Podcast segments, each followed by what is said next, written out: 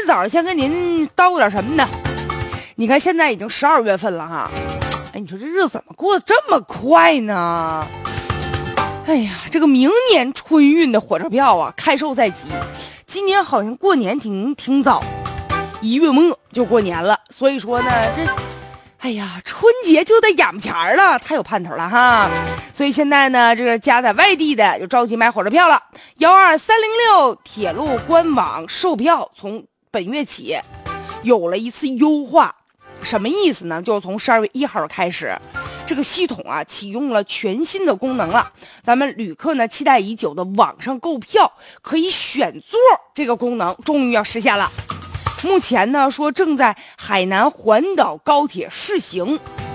今后通过手机、通过电脑 APP 都能实现。它会有一个对话框，然后提醒你，那顶上有字儿，写着“选座喽”，是黄色的字体。然后你买票就可以选座了。以前不行，买票就是随机的，分到哪儿算哪儿。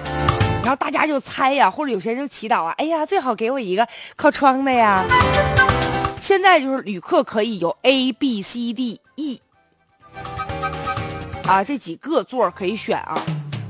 A B C D F，其中呢 A 和 F 是靠窗的，C 和 D 呢是过道。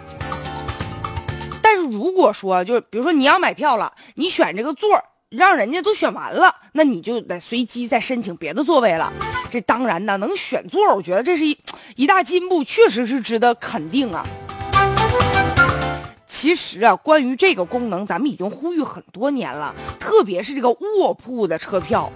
要是能选座，那就太理想了。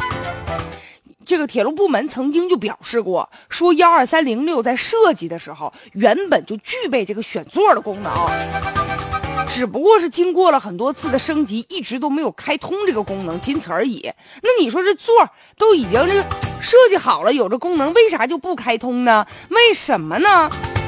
其实选座对于我们乘客来说意义很大，而且能满足大家个性化的需求。你比如说，有的人吧，坐火车他就愿意靠窗看看周围的风景；人有的人还不愿意靠窗，因为就喜欢这个过道、上个厕所啥的方便。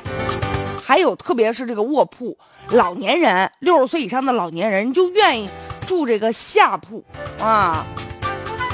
所以有一些年轻人吧，人家还不愿意住下铺，我就愿意住上铺。哎，我上车我就睡觉，住下铺你们别再打扰我，是吧？我在担心。万一要是有小偷什么的呢？还是上铺我睡得安稳，所以吧，各自有各自的爱好，在买票的时候完全可以根据个人的这个爱好进行选择。